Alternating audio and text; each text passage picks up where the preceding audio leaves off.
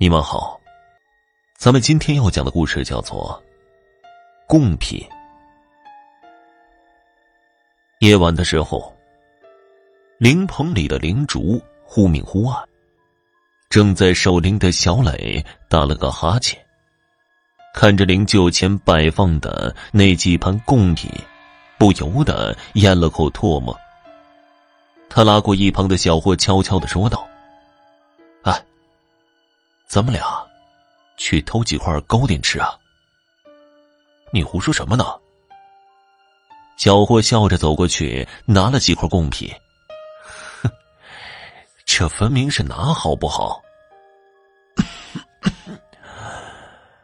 俺说两个娃娃，你们干啥子嘞？小磊和小霍正一阵偷笑。屋子里不知道什么时候来了一位满头白发的老婆婆。老婆婆脸上的斑点在灯火的映照下有些阴森，把小磊和小霍吓得妈呀一声，起身就要往外跑。你们俩跑什么呀？老婆婆笑着叫住了小磊和小霍。来来来，坐一坐嘛，俺又不是恶人。来，咱们唠一唠。小磊和小霍哆哆嗦嗦的看着彼此，一脸惊慌的问道：“你你，你是谁呀？你是怎么进来的？你看看，你俩还问俺，俺倒是。”该问问你呢。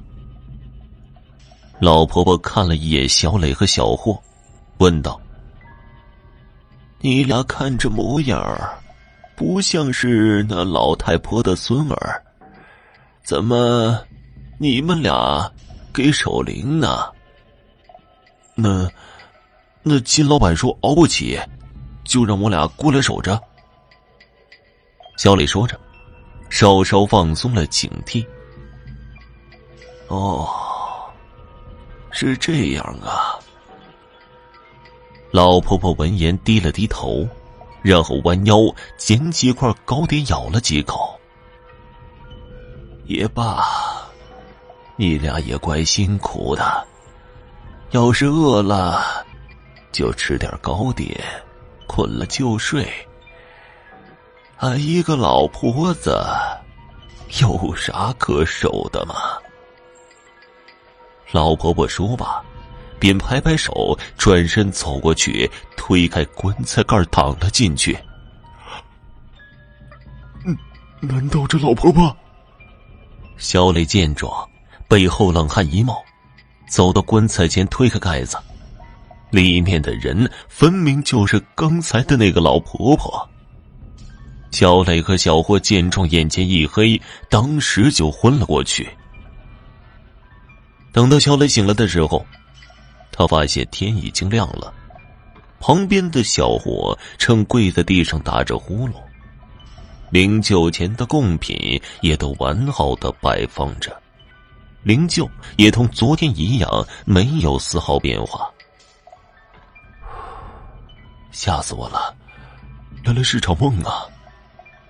小磊顿时长舒了一口气，他刚准备叫醒小伙。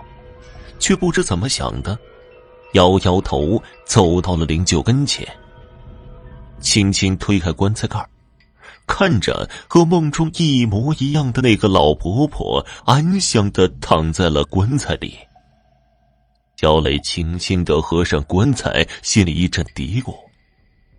但是小磊突然发现有一个地方不对劲儿，棺材中老婆婆的嘴角竟然……还粘着糕点的碎屑。好了，听众朋友，本集播讲完毕，感谢您的收听。